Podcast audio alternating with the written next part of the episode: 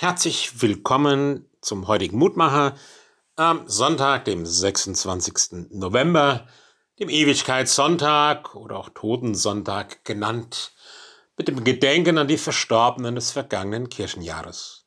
Der Tagesspruch lautet in Psalm 90, Vers 12, Lehre uns zählen unsere Tage, damit wir weise werden. Da feiert ein seinen 60. Geburtstag. Es wird getrunken, gelacht, gefeiert. Wir nennen ihn mal Richard. Vergessen ist an diesem Tag, dass der 30. Geburtstag schon 30 Jahre zurückliegt. Und was in 20 Jahren sein wird, wer weiß. Die runden Geburtstage werden ja auch später desto stiller. Manche feiern lieber gar nicht mehr und verreisen, wenn sie noch können. Richard steht nachdenklich auf dem Balkon, als die letzten Gäste gegangen sind. Lehre uns, heißt es im Psalm, zählen unsere Tage, damit wir ein weißes Herz erlangen. Irgendwie scheint die Zeit immer schneller zu gehen, je älter man wird. Die Tage fliegen davon, was kann man dagegen tun?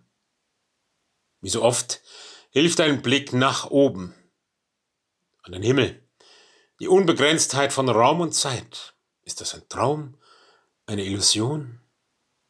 Richard schaut auf die Sterne.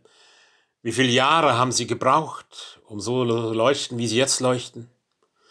Wie viele Kilometer haben Sie zurückgelegt? Was ist das für eine Welt? fragt er sich. Menschen, die Jesus Christus berührt und gefunden hat, die sich von ihm haben finden lassen, die ihm vertrauen, haben eine besondere Perspektive.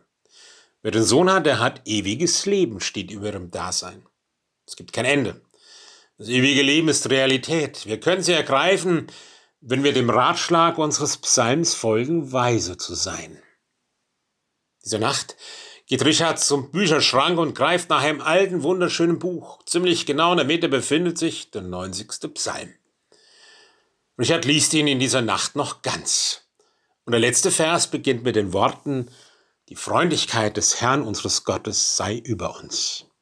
Ja, darum will ich nun bitten und beten, dass Gottes Freundlichkeit mit uns sei für Zeit und Ewigkeit dass sie uns berühre und tröste auch in Abschieds- und Trauergedanken an diesem Tag.